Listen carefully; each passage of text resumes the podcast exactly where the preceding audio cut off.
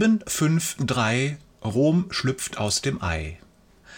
Wer die Bibel liest wie ein Geschichtsbuch, der macht einen großen Fehler.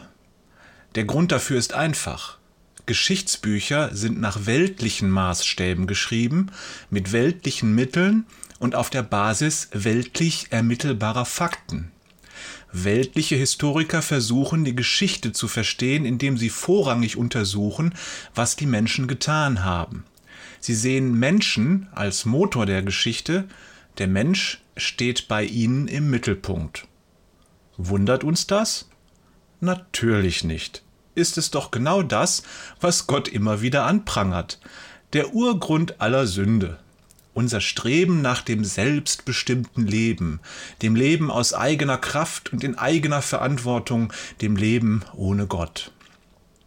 Geschichtsbücher wollen die Geschichte ohne Gott erklären.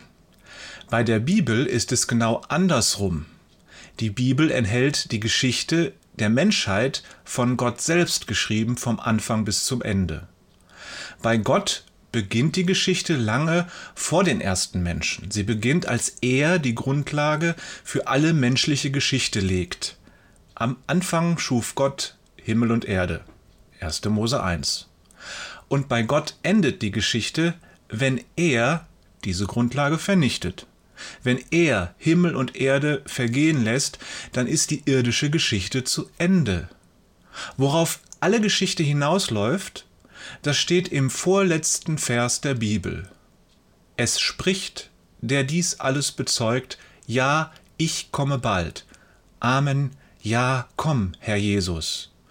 Offenbarung 22, Vers 20. Die Bibel erklärt die Geschichte auf Gott hin. Die Bibel ist ein Buch über die Geschichte, aber sie ist kein Geschichtsbuch. Sie liefert keinen objektiven Bericht darüber, wer was wann getan hat und was deshalb danach passiert ist.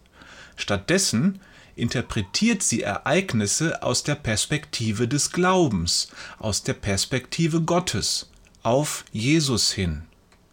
Jesus ist die Vollendung der Geschichte. Die Bibel bietet eine einzigartige Perspektive auf geschichtliche Ereignisse. Sie erklärt, wie Gott in der Geschichte gewirkt hat, um seine Pläne für die Menschheit zu verwirklichen. Achte stets darauf, alles läuft auf Jesus hin. Bist du dabei? PS 753 Rom schlüpft aus dem Ei ist eine Eselsbrücke, mit der man sich merken kann, dass die Stadt Rom im Jahr 753 vor Christus gegründet wurde. Also, wenn man das denn machen möchte.